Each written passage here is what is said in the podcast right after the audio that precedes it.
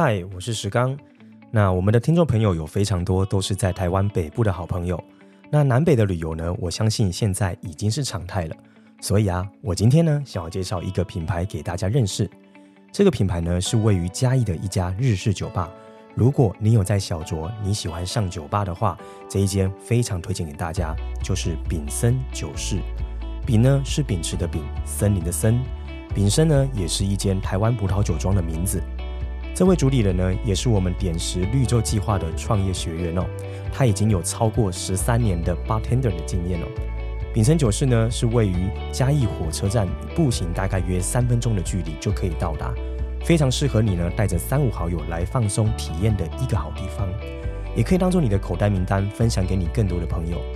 秉森呢，它的品牌体验跟设计，绝对可以让你的旅程留下非常美好的回忆哦。那如果你是嘉义的在地人啊，你也可以把它当做一个下班的秘密基地，也非常适合。那如果你是实体店面的经营者，也欢迎呢，可以来跟主理人呢来分享与交流，推荐这个我非常喜欢的品牌秉森酒室。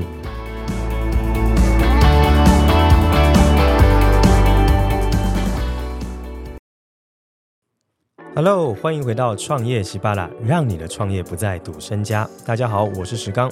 那我们这个节目呢，最主要在分享关于一些创业的心法，以及一些思维，还有一些创业的眉眉尬尬哦。那我会常说，就是有好的创业思维啦，总是可以让我们的创业道路可以更加顺遂，不用像赌博一样哦。那很开心呢，我们的节目一路以来已经慢慢的有越来越多人收听。那我会一直去不断的找取一些题材，还有呢，就是我们在辅导学员的过程当中。所谓台湾中小企业遇到的问题，我都会慢慢的把它整理成一些主题来跟大家做分享。那当然，如果听众朋友们你在创业上，不管你是准备创业，还是你已经创业了一阵子，然后还是说你想要转型，都可以，你都有一些问题，欢迎你都可以去分享在我们的 Apple Podcast 的留言处，甚至你可以在点石教练培训的 IG。或者是我们赖的官方都可以留下你的问题。如果今天你的问题我们也可以在节目上分享的话，我们都很愿意来跟你交流以及分享。那今天我想跟大家聊的主题呢，是想要来聊聊，你们觉得创业者应该是要专才，还是应该要是一位通才呢？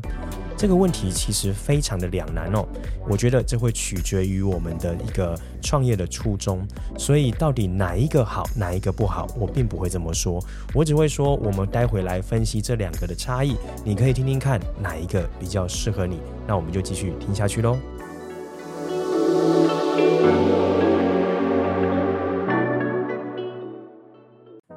首先呢，要聊这个议题以前，我们应该可以先来讨论一下，到底什么是专才，什么是通才哦。其实这应该不会那么难懂啊。例如说专才的话，我如果今天是一名厨师，哦，那我就是要对煮菜、做菜的所有细节跟专业，哦，要能够到一个极致的水平哦。那什么叫做通才？它可能就比较像是每一个专业大概都有个七分到八分哦，但是它必须要去整合很多的事情。那这个就是专才跟通才的一个大白话的说法。那究竟创业家要成为通才，还是应该要当专才呢？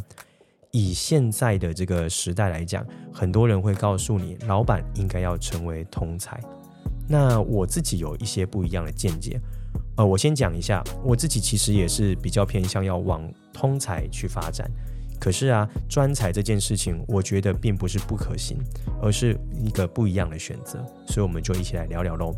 我先来聊一下专才好了。呃，现在有非常多的呃工作者，他有所谓的一技之长。我不知道大家还有没有印象，我们以前在念书的时候，有分成高中跟高职。当时候呢，我常常就会听到父母会说啊，如果你比较不会念书，你就去念高职吧。我那时候就想说，这到底是什么样的一个歧视，你知道吗？因为后来其实我的确有前三志愿的这个高中，我的确没有考上，所以我就去转了商学院，我去读了台南高商，哦，它就是所谓的技职体系。那我觉得啊，这个刻板印象其实在台湾的教育体制里面有非常深的一个影响啊。人家就会说，如果你不会念书，你倒不如去学一个专长，哈，未来才有一技之长可以让你可以来工作。那我觉得，如果是求职者跟受雇者，所谓的专才这件事情跟通才呢，其实也是适用我接下来要讲的。所以来，我们继续喽。所以，如果我们今天要成为专才，我们要有一技之长。那我如果我们用这样的逻辑来创业，会发生什么事呢？我觉得是这样：你对这件事情，第一个，你一定要够热情。好，如果你不够热情的话，你如果要成为这样的专才，我不要说到创业啦，可能光要工作都不见得做得下去了。好，所以我觉得第一件事情是热情要先确认下来。那专才走到底的结果是什么呢？我们可以来讨论一下。我觉得专才走到底的结果，就是我们常常听到日本所谓的职人精神或匠人精神。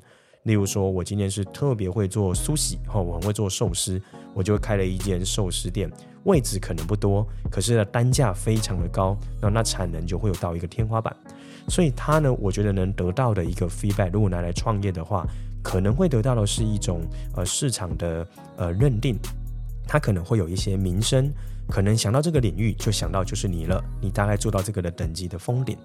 那有些人他就是追求一件事情做到极致，哦，单一事情做到极致的话，我觉得那你走专才那没有什么不行。不过呢，我们也要说一下专才可能遇到的呃代价可能是什么。第一个就是专才这件事情，如果做到极致，如果你没有一个授权或者是去传承的意识的话，常常呢，它的年限就是有寿命的。就是说，今天第一个，你很难复制跟你一样的人，好，他没有办法被标准化，因为呢，经验都在你的呃，就是你的脑袋里，甚至是在你的感觉里面，它没有办法被逻辑跟系统化。好，这是专才比较容易遇到的一个状况。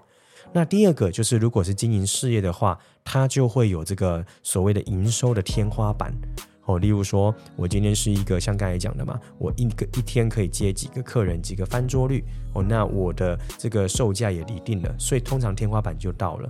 或者你今天是一个非常厉害的摄影师，还是你是一个非常厉害的气管顾问，你的时间都是有限的，所以匠人到走到最后，常常是在卖时间。哦，那如果你像我刚开始讲的，你非常热爱这件事情的话，你当然就会乐在其中。这样的选择有不好吗？我觉得没有。如果你真的热爱，那你可以这样去进行，我觉得这也是挺好的。因为上一次啊，我看到那个我的品牌的 mentor 就是江正成主厨，呃，chef 那时候说，现在呢，呃，趋势科技啊等等，哦，都已经是现在很重视的事情，包含 AI 啊这些事情。可是，并不代表所谓的娱乐，不代表所谓的厨艺，不代表所谓的艺术文化就应该被忽略或不重要。这件事情其实我很有感触，因为我自己早期其实也是玩音乐的嘛，所以我觉得，的确，难道我们都一定要创业就要做到非常大的规模吗？一定要做到都是科技啊，都是这些走向吗？我倒觉得这应该还是要有一个平衡点存在的。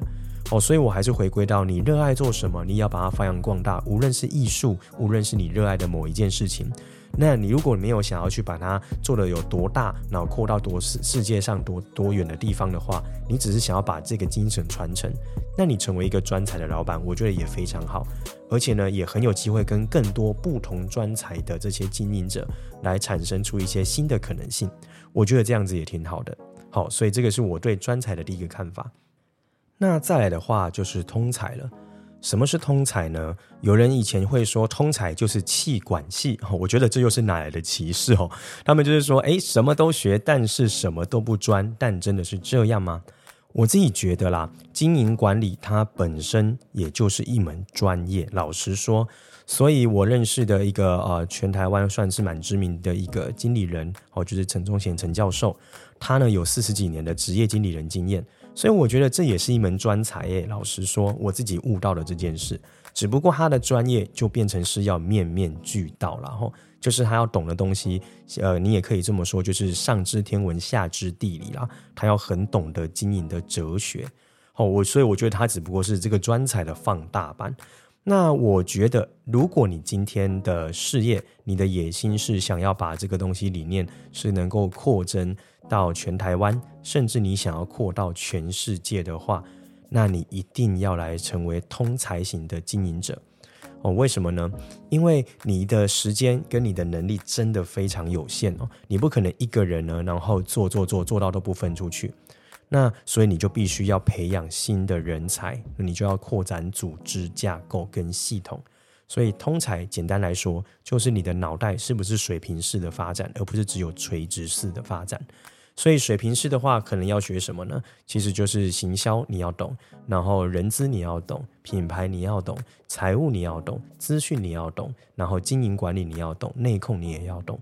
所以其实你会发现有很广的东西，你可能都要懂。但是你要懂，不代表你要每一个钻到底。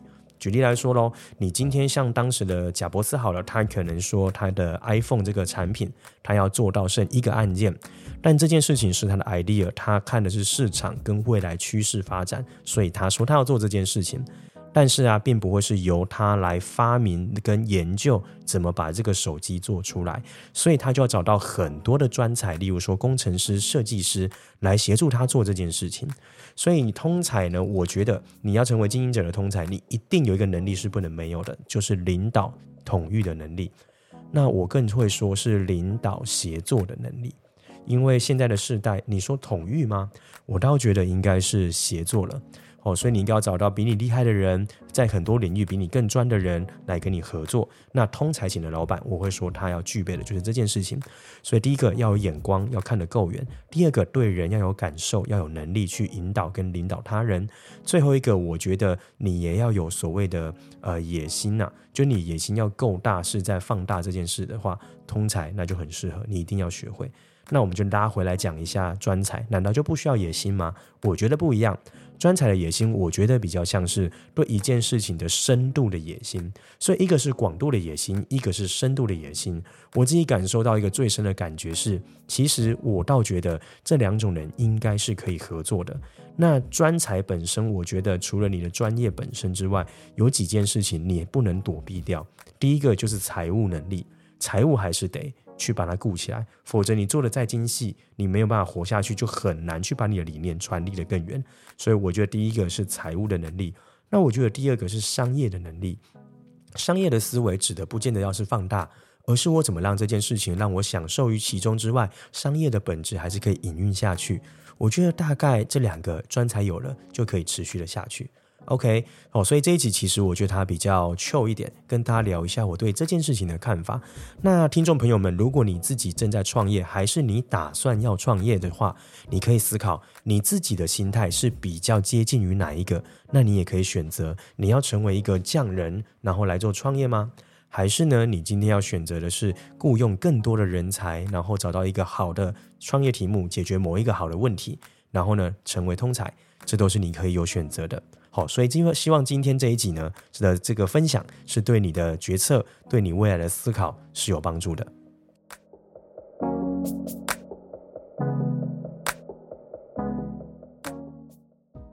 OK，这一集呢就到这边，差不多做一个结束了。希望你会喜欢。那如果你可以的话，协助我们在 Apple Podcast 呢留下五颗星好评，还有给我们一些留言跟鼓励跟支持。那也欢迎把这一集呢分享给那一些正想要创业的好朋友，可是他不知道从哪里下手。那如果想要找到我们，可以在 Instagram 上面，还有我们的 Line 上面搜寻点石教练培训，就可以找得到我们了。那也欢迎留言，还有提出问题，有机会可以在节目上分享，与您交流。那创业喜巴啦，让你的创业不再赌身家。我们就下一次见喽，拜拜。